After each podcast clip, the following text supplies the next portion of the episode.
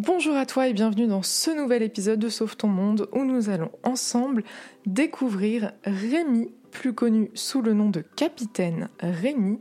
Rémi est écrivain, voyageur, conférencier, aventurier et c'est avec grand plaisir que nous allons découvrir le parcours de Rémi.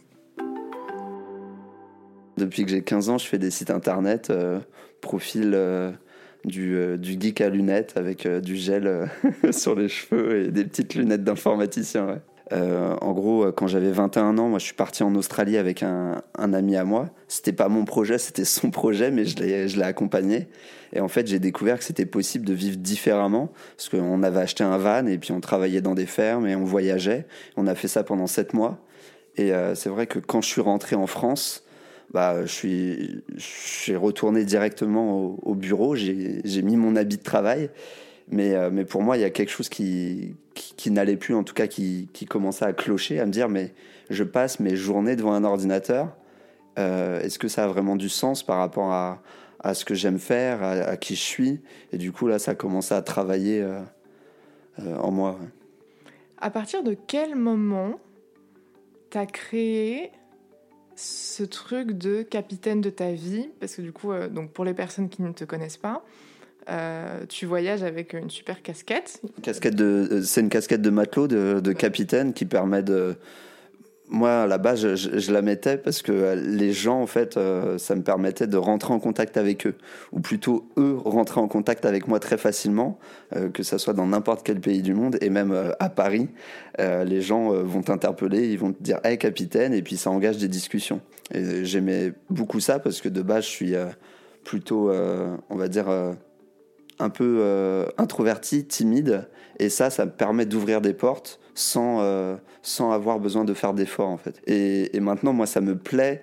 Euh, de, de, porter cette casquette et de dire voilà, je suis le capitaine de ma vie et tout le monde peut l'être. Et euh, c'est une question de, de, choix personnel et de, de comment on se positionne par rapport à, notre propre vie.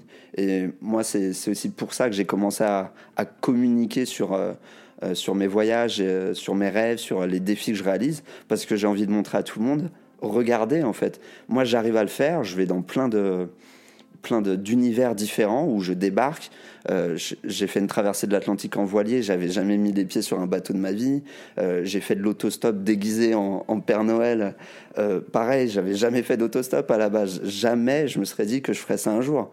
Et pourtant, en fait, petit pas après petit pas, je, je fais des choses qui, qui me semblent extraordinaires, donc hors de l'ordinaire, et moi, ça me, fait, ça me fait du bien, ça me fait avancer. Et surtout, j'ai envie de montrer aux gens, mais regardez, en fait, on, on peut faire des choses incroyables. Alors, je vais revenir à ta liste de rêves.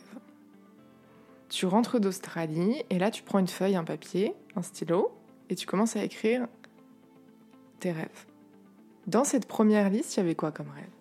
Je me souviens, il y, a ce truc qui est, qui est important pour moi, c'est mon rêve numéro un, c'est celui d'être heureux. Et donc, il y, a vraiment une recherche du bonheur en moi, de me dire, OK, comment je fais pour être heureux? Euh, Déjà, ça veut dire quoi être heureux? Mais surtout, comment je fais pour que toute ma vie, euh, je, sois heureux? Ça ne veut pas dire que je n'aurai pas des moments où je serai malheureux, hein, mais c'est essayer de faire en sorte euh, d'être sur cette voie-là.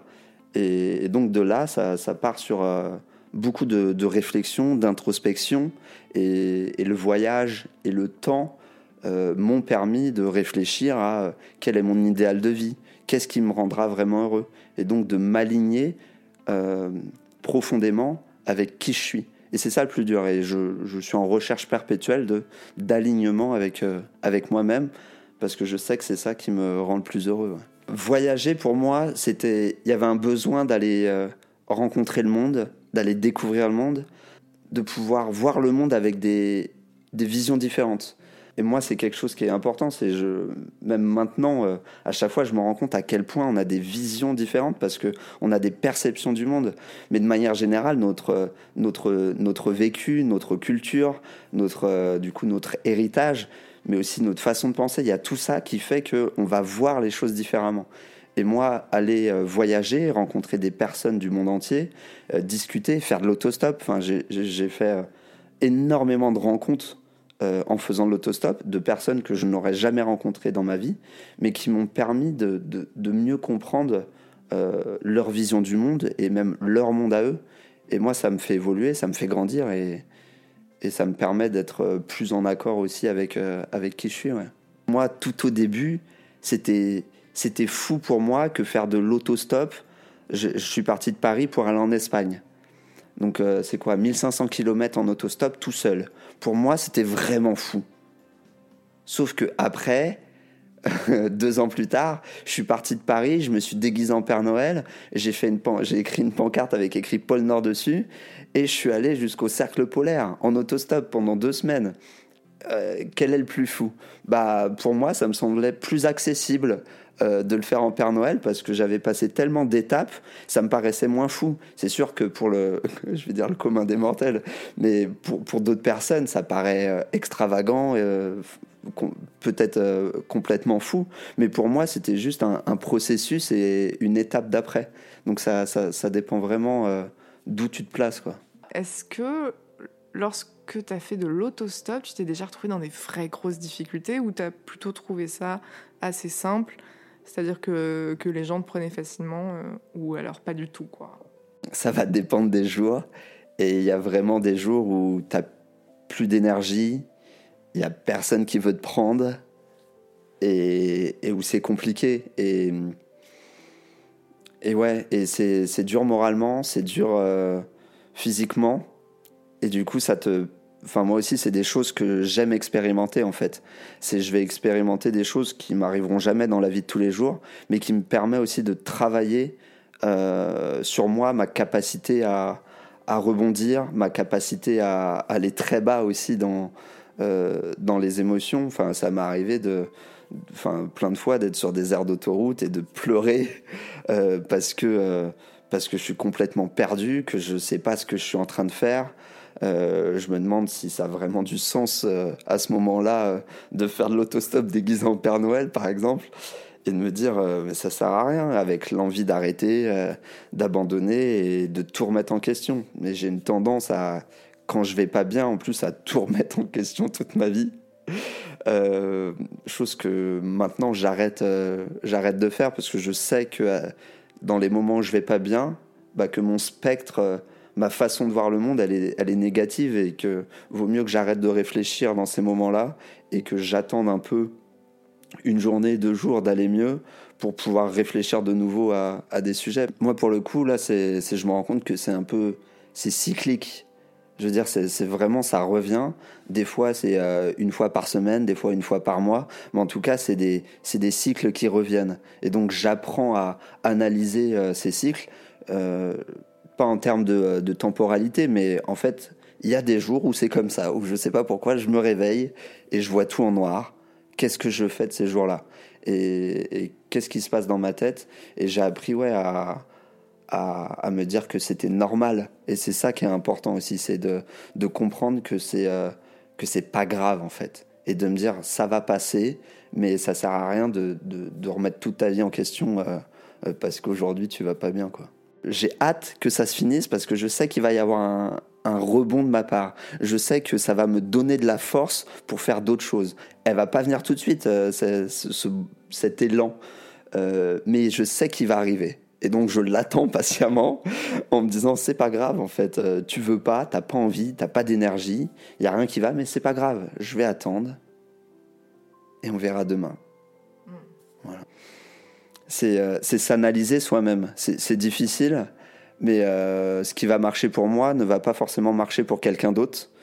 Euh, c'est être capable de, comprendre comment on fonctionne pour, pour pouvoir mieux s'adapter par la suite quand des situations similaires arrivent. Et moi, c'est un travail que, que, j'aime faire et que je trouve nécessaire pour, pour vivre mieux et être heureux plus, plus souvent en tout cas. Et euh, écrire un livre, je reviens sur le, le fait d'écrire un livre, c'est effectivement pour moi c'était des choses importantes de me dire j'ai des choses à partager. Euh, il y avait ce côté euh, écrire, moi ça me fait du bien depuis très longtemps en fait. J'écris en fait quand je vais pas bien, quand je dois analyser des situations, mais aussi quand je vis des choses assez fortes, je les écris. C'est très important pour ma mémoire, mais aussi pour le travail de de réflexion sur ce qui m'est arrivé. Et, euh, et, le partager, c'est génial parce que pour moi, c'est des, apprentissages en fait que, que, j'expérimente euh, en, voyageant. Et du coup, c'est important pour moi de, partager ça avec euh, vraiment de la, de la sincérité et de l'émotion. La réalité, c'est qu'il s'en passe un million de choses dans la tête, que, que on hésite en permanence, qu'on a des peurs qui sont profondes, qui sont ancrées, qu'il faut qu'on les travaille, qu'on avance avec.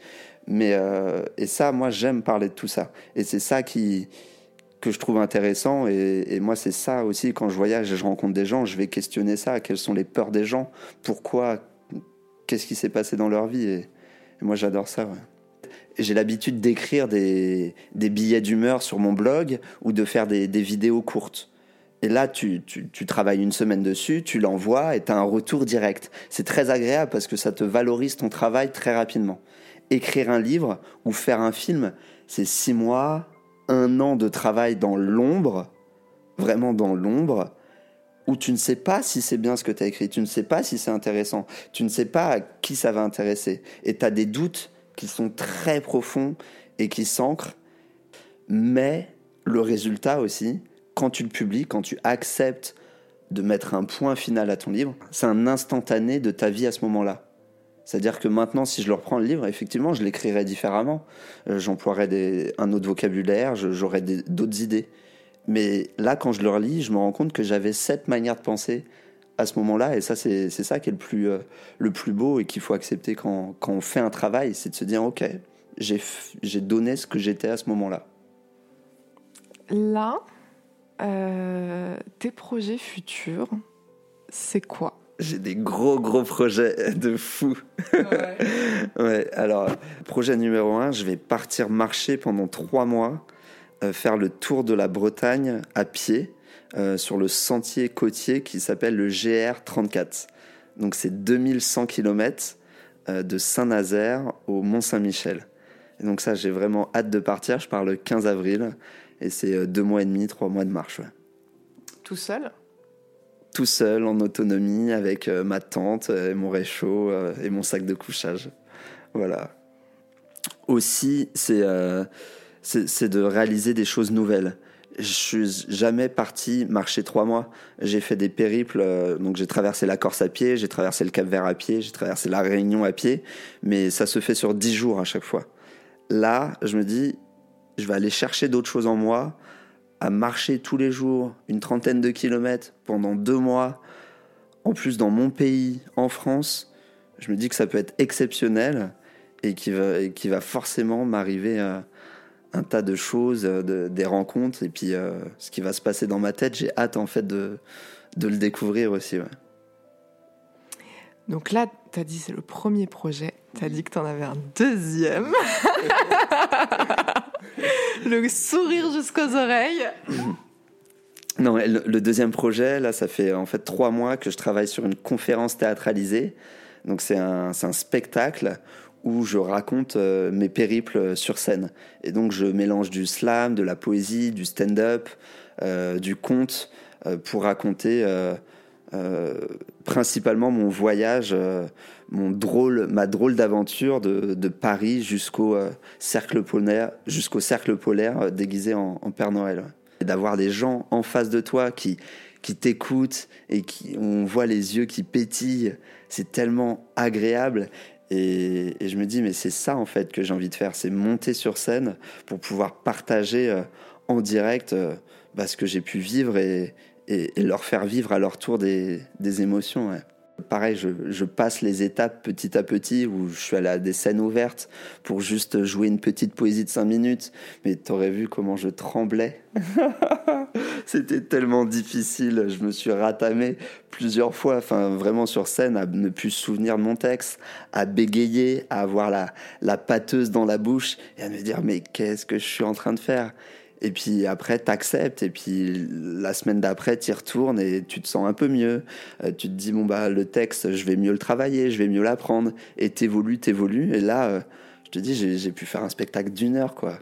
Incroyable pour moi. Je pense que c'est comme tout, c'est faire, refaire, euh, jusqu'à ce que tu, tu, puisses apprécier la chose. Je vais pas te mentir, j'ai pas apprécié quand je suis monté sur scène la première fois. Hein. parce que c'était dur, c'était vraiment dur.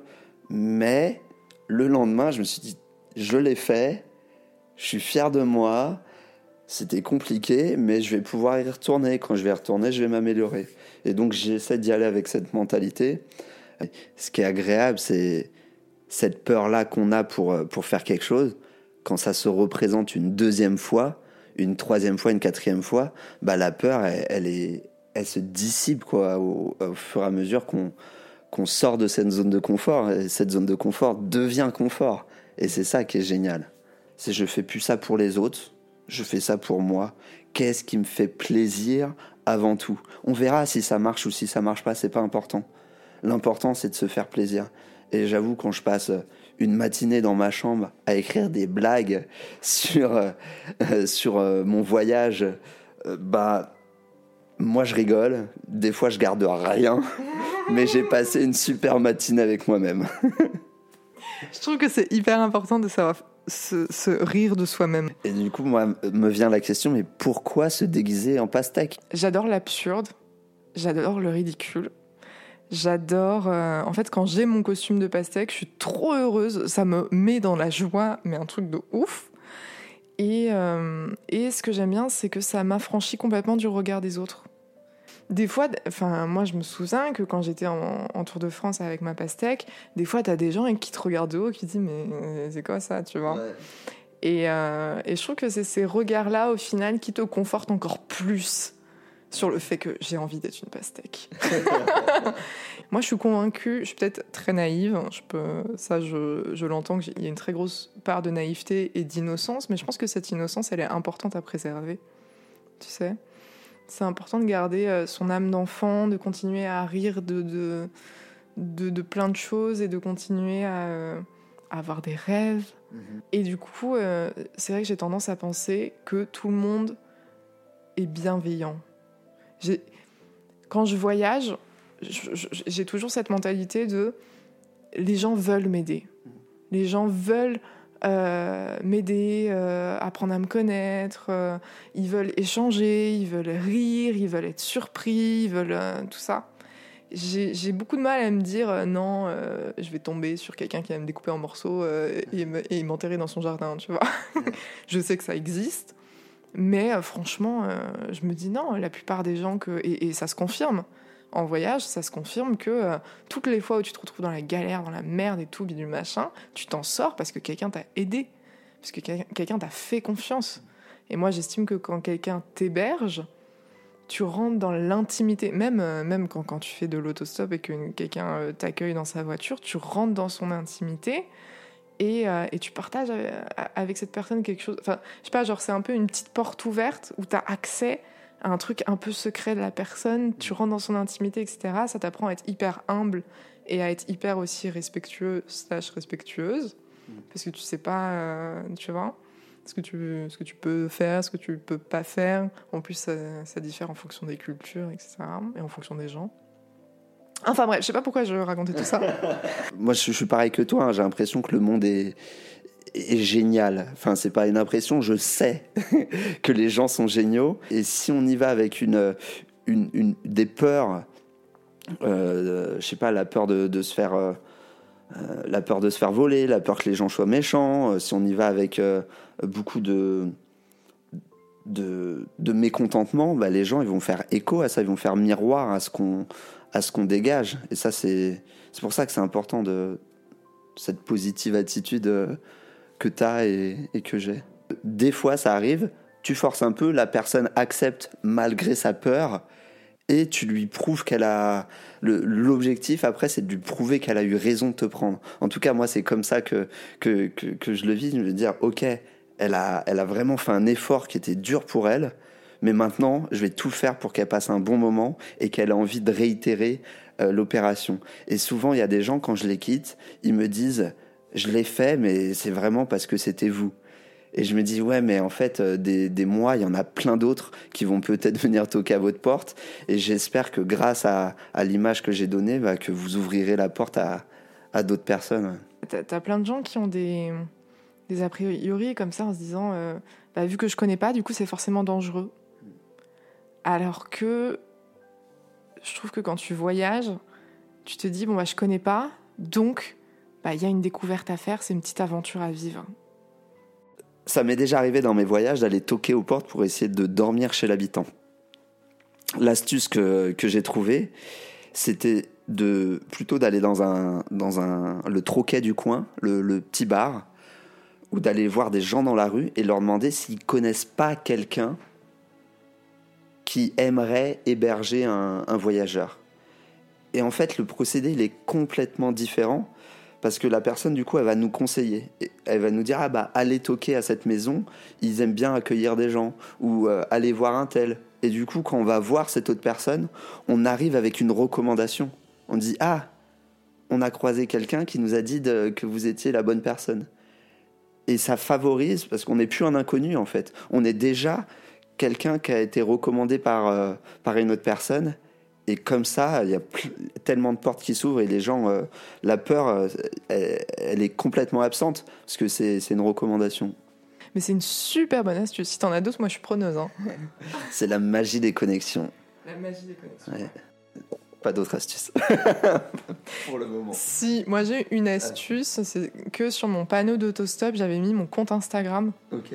Parce que euh, comme ça, les gens peuvent aller checker sur les réseaux sociaux et comme ça, ils apprennent à te connaître via Instagram, ils regardent ce que tu fais et ils voient, ok, la pastèque, l'autostop, il y a déjà d'autres gens avant qui l'ont pris, ils ont l'air de bien s'amuser, ils sont vivants, tu vois, donc c'est bon. Il y avait Jérémy Marie qui a fait le tour du monde en autostop.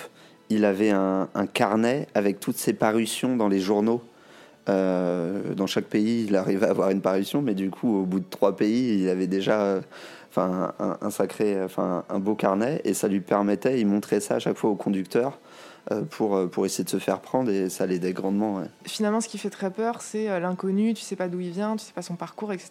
Mm. Quand tu racontes un peu l'histoire qu'il y a derrière, ça, ça, aide beaucoup plus. Ouais, preuve de confiance, preuve. Ouais, c'est donner les preuves, c'est mettre tout en place pour que les gens puissent être rassurés. Moi, j'ai dans ma philosophie de vie, c'est de me dire chaque année, j'ai envie d'être une meilleure personne.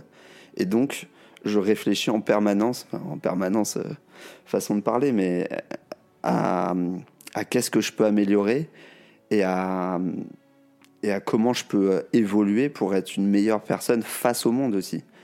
Et, donc je suis prêt à remettre en, en, question euh, tout pour, euh, pour avancer. Vraiment, moi, c'est le truc que je me dis en, en permanence dans ma tête, c'est on n'a qu'une seule vie, si c'est pas maintenant, quand quoi? Être, heureux dans sa vie actuelle quoi. Va pas attendre euh, d'être mort pour en profiter quoi. Moi je sais pas si c'est un vrai conseil, euh, si ça parle euh, aux gens, mais en tout cas c'est vraiment ça qui, revient sans cesse dans, dans, dans ma vie. Sachant que ça arrive de pas être prêt pour faire des choses. Hein. Où, où, je sens que j'ai pas l'énergie, même si j'en ai envie, l'envie elle est pas assez forte pour le faire. Et du coup, je me plains pas, je suis plus dans euh, à trouver des excuses. Je me dis juste, l'envie, elle est pas assez forte. Quand j'aurais vraiment envie de le faire, eh ben, t'inquiète pas que je vais trouver l'énergie et la force euh, en, moi. Mais chaque chose en son temps aussi. J'allais proposer une autre, euh, une autre idée de recommandation. Non, je dirais ce truc de identifier ses peurs. C'est quelque chose que je faisais pas avant, mais de me dire, ok, j'ai un blocage euh, face à une situation, d'où vient ce blocage? Quelles sont mes peurs? Euh, je, veux, euh, je veux écrire un, livre. Ok, pourquoi je le fais pas? Est-ce que c'est réellement mon envie? Déjà, c'est le premier truc. Mais pourquoi je le fais pas? Pourquoi je mets pas en place les choses? Et, d'aller identifier vraiment très spécifiquement chacune de ces peurs, parce qu'il y en a souvent plusieurs autour d'un d'un d'une envie, d'une situation, et eh ben ça permet d'avancer et de, euh, de les euh, d'enlever ses peurs pour pouvoir faire, faire la chose. T'as l'impression que t'as pas réussi à communiquer euh, l'amour que tu portais à des gens que t'aimais? Complètement. C'était mon défi numéro 8. je voulais dire je t'aime à, à, mes parents. ça a été un des défis les plus difficiles pour moi que de, que d'aller casser cette barrière. Et euh, mais je me suis, je me suis motivé, je suis allé le faire. C'était très très très très difficile. Et ça, c'était il y a, il y a 4 ans. Et depuis, mais c'est tellement génial. Enfin, ma relation avec mes parents, elle a, elle a complètement évolué parce que, euh, en leur disant, ils me l'ont dit également. Et moi, c'est des mots qu'on disait pas forcément dans, dans, notre, euh, dans notre famille. Et du coup, maintenant, c'est apaisé de savoir que mes parents, ils m'aiment, que moi, je les aime. C'était le défi le plus, le plus difficile de ma vie, de, de surpasser cette, peur. Et surtout, moi, quand je leur ai, quand je leur ai dit, je, leur, pose, je, je, leur pose la question, euh, j'ai le sentiment qu'ils j'ai un doute en moi de savoir si vous m'aimez. Moi, j'ai pas de doute, je savais que je les aimais. Mais en leur disant, je me suis dit, merde, si je leur pose la question, c'est que j'ai un doute au fond de moi. Pourquoi j'ai ce doute-là? Bah, Ils me l'ont jamais dit. Et ma mère, elle me dit, oui, mais on te, on te le montre par, euh, par l'affection, par euh, euh, notre positionnement dans ta vie et tout. Mais il y a ce truc de dire les mots, en fait. C'est tellement important. Et là, c'est, enfin, quand ils me l'ont dit, moi, ça m'est rentré droit au cœur, quoi. Et là, c'est, là, c'est beau. Là, je me sens bien. Là, je me sens à l'aise. Et ce qui est marrant, c'est que depuis, je raconte souvent cette anecdote à, des amis, même à des inconnus, quand je fais de l'autostop, par exemple. Et, euh, et, des fois, je reçois des messages de personnes qui me disent Ça y est, je l'ai fait. Et je suis là, mais t'as fait quoi? Fait, bah, J'ai fait comme toi, je suis allé dire je t'aime à mes parents. Et souvent, il y, a un soulagement chez eux. Et, je suis trop content de pouvoir partager ça et de me dire waouh, j'arrive à répandre de l'amour euh, à distance et ça, ça répare des relations, ouais. Le mot réparer. de le formuler, ça a permis quand même de décupler plein de trucs en moi et d'avoir une, une waouh, ok, c'est bon, je suis soulagé. Mes parents, ils m'aiment, quoi. Donc, euh, ouais. Pour moi, c'est la base aussi de. Dans ce truc-là, d'être euh, une personne meilleure, d'être heureux, bah, ça passe par là aussi. C'est savoir écouter, savoir communiquer, savoir dire ce qu'on ressent à l'autre et pour que tout le monde aille bien, quoi. On m'a souvent dit, ah, du coup, il faut voyager pour, euh, pour grandir, pour apprendre, euh, machin. C'est pas ça, moi, que je suis en train de dire. Euh, moi, c'est mon expérience. Moi, j'avais une envie de voyager. Je l'ai assouvi. C'était ça mon rêve. Mais si toi, ton rêve, euh, c'est d'avoir une maison, d'avoir une, une, famille, et, ou si c'est de vivre comme un berger, ou si c'est de, de, monter ta boîte. Enfin, peu importe, en fait. Hein. Moi, je, je te dis pas qu'il faut faire ou pas faire. C'est mais vas-y, écoute-toi, suis ce que tu as envie. Et n'écoute pas les autres, mais écoute-toi et avance vers ça et petit à petit, tu vas arriver à, à, à te réaliser toi-même. J'ai plutôt tendance à, à, à, dire mes rêves parce que moi, c'est un truc de je l'ai dit, je vais le faire. Et j'aime bien que ma parole soit impeccable. Et, et ce que je ne vais pas faire, ce que je ne prévois pas de faire, je n'en parle pas. Et à partir du moment où je le verbalise, euh, je lui donne vie, et eh ben je vais.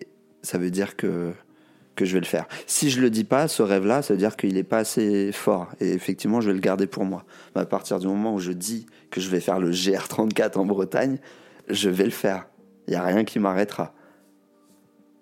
Ah oui, donc en fait, pour toi, euh, dire vraiment je vais faire ça, ouais. euh, c'est c'est vraiment une fois que la parole elle est verbalisée, elle est posée, c'est figé et tu es obligé de le faire.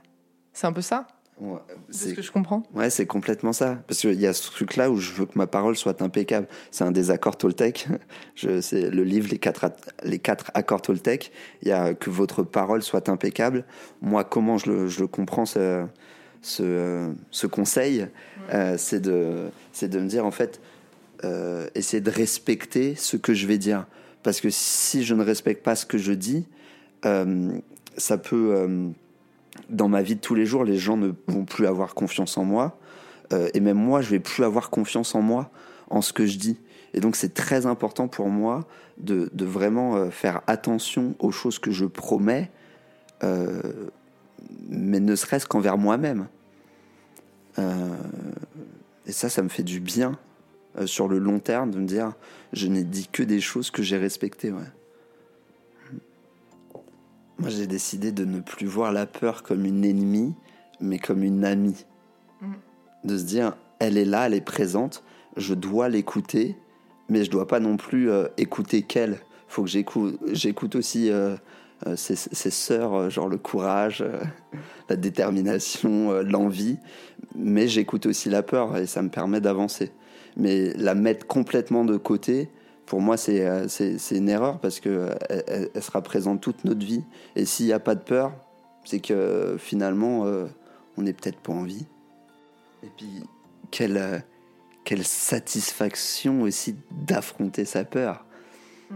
Pas sur le moment, mais après coup, quand ça y est, t'as fait ton speech, ou t'es rentré euh, dans, la, dans une voiture, tu dis, non, ça y est, je l'ai fait, ça faisait tellement d'années, moi, c'est pareil que toi, je sais pas, j'ai mis trois ans avant de faire de l'autostop parce que j'osais pas, alors que je voulais au plus profond de moi le faire, à chaque fois j'y allais, je repartais tout seul, sans voiture, parce que je n'y arrivais pas, mais le, le jour où tu le fais, oh t'es là, waouh, ça y est, quoi, j'ai réussi à l'affronter, et je l'ai dépassé, moi, j'aime, j'aime, j'aime ça, ce sentiment-là. Ouais. Mm. Ouais, carrément. Tu sais que vraiment, des fois, je me dis, franchement, ce podcast, j'y mets tellement de cœur, tellement d'amour, tellement d'énergie. J'espère de tout cœur qu'il va changer la vie d'au moins une personne, tu vois. Au moins une personne qui écoute ça va se dire, vas-y, je, je transforme ce pas en pas franchi. Bref, voilà. ah, mais ça, c'est un sur, euh, sur mes vidéos, des fois tu fais une vidéo, je sais pas, tu as passé euh, une semaine, deux semaines, et t'as, je sais pas, t'as 500 vues. Mm. Et tu te dis, waouh, ça a servi à rien. Mais en vrai, dans les 500, tu sais pas combien de personnes ont été touchées par ce que tu as dit. Et il suffit que tu aies changé la vie d'une personne, comme tu me dis, comme tu le dis. Ben c'est tellement génial. Et rien que ce sentiment-là, il vaut la peine de, de, de faire ce que, ce que tu es en train de faire. Et, et ça, faut y penser et, bravo. Ouais, non, mais c'est ça. Tu sais que moi, je doute tellement. Ah, ah, je, suis tellement euh, perfectionniste, tellement truc-muche et tout. J'ai tellement de, de, de, de, trucs à remplir dans ma tête de il faut que ce soit comme ça, etc. Mhm. Et des fois, c'est bien de se rappeler le pourquoi on fait les choses et de se dire ok, c'est pas parfait. Franchement, c'est pas parfait. Ça va pas être euh, the truc du siècle. Mais si ça peut parler à une seule personne, juste pour cette personne-là, ça vaut le coup de euh, prendre le risque de, euh, je sais pas, de, de, de, se planter et de se foirer, quoi. Mais si, si, ça peut parler à une personne, vas-y, c'est bon, j'ai tout gagné. Et si tu es cette personne à qui on est en train de changer la vie, il faut envoyer un message à Abigail pour la remercier, c'est très important. Et si tu as envie également à Capitaine Rémi, c'est moi-même. Donc euh, sur Insta, euh, Instagram, euh, YouTube et TikTok, Capitaine Rémi. Et en librairie surtout, si tu veux en savoir plus sur mes expériences de voyage, eh bien Capitaine Rémi. Merci à toi d'avoir écouté cet épisode de podcast. Merci pour ton soutien. Euh, si tu as aimé ce que tu as écouté, tu peux mettre un 5 étoiles. Tu peux nous dire en commentaire ce que tu en as pensé. Tu peux liker, tu peux partager, tu peux en parler à tes potes, à tes colocs, à ta famille, à tes amis d'amis d'amis, du grand-père, de la tante. Voilà, c'est la meilleure façon euh, que tu as de me soutenir dans cette chaîne de podcast pour pouvoir écouter encore plus d'épisodes. Je t'envoie mes ondes les plus positives. Et puis, je t'envoie tout plein de love aussi, Rémi. Et on se termine sur les bruits de bouche de Rémi.